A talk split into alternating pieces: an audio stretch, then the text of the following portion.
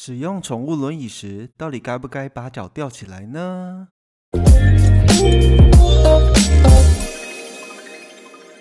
大家好，欢迎回到家有健犬，我是霍三撇。最近呢，发现越来越多新的朋友的加入。如果你是第一次来的话，这个频道呢，主要是在分享与宠物健康及宠物保健或者是宠物附件相关的资讯。如果你有想要知道什么样的内容或者是主题，又或者是有哪里听不懂的话，都欢迎留言让我知道哟。好，今天的主题内容呢，是来探讨使用宠物轮椅时，到底该不该把脚吊起来呢？如果一直有在关注家有健犬的饲主们会发现，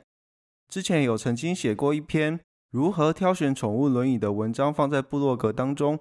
如果有兴趣的饲主，我会把这篇链接放在介绍栏，有空的话可以再去看一下，或者去复习哦。大家可以思考一下，为什么大部分看到宠物轮椅的时候，狗狗的脚都是被吊起来的呢？通常在普通的情况下，看到狗狗开始使用轮椅的时候，通常都是因为已经面临的完全瘫痪或者是部分瘫痪，所以它们的脚都会呈现比较软趴趴，没有力量去支撑全部的身体重量，也没有力量将身体往前推进，所以呢，很多时候都会直接把狗狗的脚吊起来。不让狗狗的脚使用，但是这种剥夺式的方式可能会让狗狗的身体渐渐的认为这些比较没有力气的肢体是属于多余的组织，反而可能会剥夺那一点点微小的肌肉细胞生存以及茁壮的机会。当然，我们不能说这样吊起来的方式是百分之百错误的，但是这种方式呢，通常只能在两种的情况下是可以完完全全的被认可使用。第一种是平常有在借由轮椅去搭配着脚着地的站立训练，但是只有在走动或者是跑动这种活动的情况下把脚吊起来是被允许的。另外一种是当毛小孩的脚呢已经完全呈现没有动作的情况下，请注意哦，是完全没有动作的情况下，也就是说他的脚是完全不会去做任何动作、任何关节、任何角度的改变。如果像是他躺着的时候，还会做出自己踢脚的动作，或者是抓痒，或者是当你去摸他的脚时候，他还会稍微移动一下、躲一下，这样子的话就不会被认为是完全没有动作哦。所以只要他还有这样一点点的动作存在，我们都不应该随便的把脚给吊起来，来去剥夺他参与在使用轮椅时做任何动作训练的机会。不过有一个情况需要特别注意一下。因为这个情况呢，可能会造成狗狗的脚产生会自己动的感觉，但实际上它并不是自主产生肌肉收缩的。那也就是，如果狗狗的脚呢，它的动作是在你帮它抓痒或者是捏它的脚底板的时候出现，也就是有点像是兽医师在做神经检查所用的那种钳子捏脚板的动作。那这类产生的肌肉动作或者是肌肉收缩抽动的话，都不属于自己产生动作，而是属于神经反射的部分，所以要特别去注意这一点。不过呢，即使是这种类型的狗狗，我们也是十分的建议不要把脚吊起来，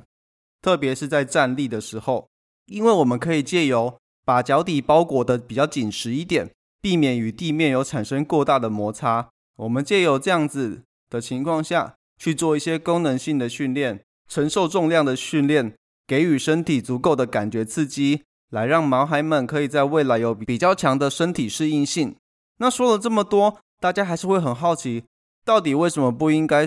在使用宠物轮椅的时候把脚吊起来呢？主要是当你把脚吊起来之后，这些被吊起来的肢体很有可能会呈现成完全摆烂的情况，就像是你一只手可能因为骨折打石膏完全被绑起来之后，被迫只能使用另外一只手来做事情。那这样子会造成什么样的后果呢？这样的后果，也就是会让这些肢体本来还可以做出一些动作，但是因为被固定住了，而出现了长期的被迫摆烂，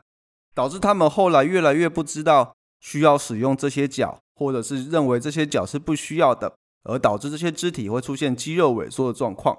甚至有时候呢，还有可能会造成剩余残余的这些肢体。出现了过度支撑、过度使用的状况，而导致有肌肉的发炎、关节的状况出现。所以啊，有时候这种小细节是非常容易被大家忽略的。如果能够在初期好好的把握这个时间点来做一些站立或者是功能性的训练，或许狗狗的结果就会不太一样。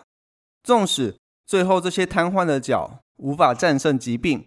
残余的肢体不会在过程中过度的消耗，可以继续保有健康的关节、肌肉、韧带以及活动力。所以啊，如果你们家的狗狗是最近才开始需要使用轮椅，并且已经把脚吊起来的话，我们可以提供一个简单的方式来做简单的观察一下，家中毛小孩的脚呢，是不是真的完全没有力量？那就是当狗狗在轮椅上行走的时候，你会发现这些吊起来的脚其实还是多多少少有一些前后前后的摆动。那这种情况下的话，我们会强烈的建议你让他的脚开始着地，而不是悬吊在空中。因为如果是这种情况的话，除非你对于他的脊椎或者是疾病的问题都并没有去做进一步的处理，或者是去治疗改善之类的，不然它的未来可能还是有很大的进步空间，甚至有可能完全脱离轮椅的部分。但是呢，这个观察的方法要非常非常注意，我们需要去注意这个脚前后摆动的晃动是不是因为地面的不平造成的。因为地面的不平会导致轮椅产生震荡而产生摆动，所以非常建议在做测试的时候，请找比较平坦的路面来进行，看起来会比较准确。不过啊，宠物轮椅其实是一个非常多功能的产品，它能够提供给毛孩非常多的重量支撑，来让他们可以在比较低负重的情况下运动、使用肌肉，甚至有时候狗狗动力比较大的情况下。可以把它当做取代水中跑步机的附件用具。另外，它还有提供一个非常重要的元素，也就是提供毛孩们平衡的安全。饲主们就不需要过度的担心狗狗在过程中会有跌倒的情况，而产生了二次的伤害。所以啊，我们可以简单的利用这两种重要的因素，来帮助许多的狗狗在瘫痪的初期维持一定比例的肌肉量，并且搭配着持续的复健以及运动计划的改造。到最后，甚至可以慢慢的脱离轮椅，迈向全身的辅助带，慢慢的再变成后腿辅助带或前脚辅助带，最后呢，慢慢的脱离这些辅具，可以恢复到自由自在、无需背负受限的生活。所以啊，在挑选轮椅的时候，我们会非常建议一定要挑选可调节式的轮椅，因为就像前面所提到的内容一样，轮椅在每个阶段它都可以扮演着不同的角色。它可以应用我们当时所需要训练的部分来去做调整难易度，调节成我们想要的目标。当我们达到目标之后，又可以再次做调整，变成想要的新目标。再来，一定要了解如何测量狗狗的身体，因为基本上我们都希望能够挑选狗狗是能够踩地高度的轮椅来购买。因为其实有听到许多的饲主在说，台湾有部分的轮椅厂商觉得狗狗。不需要去踩地，所以并没有特别针对这个部分去做研究。当然，我们并不是要去评论他们或者是批评他们，毕竟他们可能是在比较模板化的形式下出产，所以没有办法达到非常的克制化。但是其实现在的网络非常的发达，宠物轮椅不一定只有在台湾买得到，其实在国外也都可以买到各式各样的宠物轮椅。而现在呢，也有一些新创的产品。也都有在针对宠物轮椅去做一些新创的设计，所以当你有看到这类的产品的话，请大家一定要表达对对方的支持，来让这一块可以有更多进步、更多成长的空间。而且啊，其实现在国外有很多的网站提供在购买轮椅的时候要如何去测量需要的大小，而他们通常都是用图文并茂的方式去叙述，所以应该是蛮好懂的。但是如果你在过程中呢有什么样的问题，也可以进行预约来进行帮忙测量的服务。目前的话，有提供线上或到府的服务都有哦。好啦，那我们今天的内容到这里结束了。大家有没有比较了解为什么不应该随便让在宠物轮椅上的毛孩们把脚吊起来了吗？如果觉得这次的内容不错的话，欢迎帮我评分加留言。另外，如果还有想要知道什么相关的资讯的话，也欢迎到加油健全的脸书粉砖以及 IG 偷偷的告诉我。最后，如果想要看之前那篇如何挑选宠物轮椅的文章的话，也可以在介绍栏的链接点击前往。我们下次见，拜拜。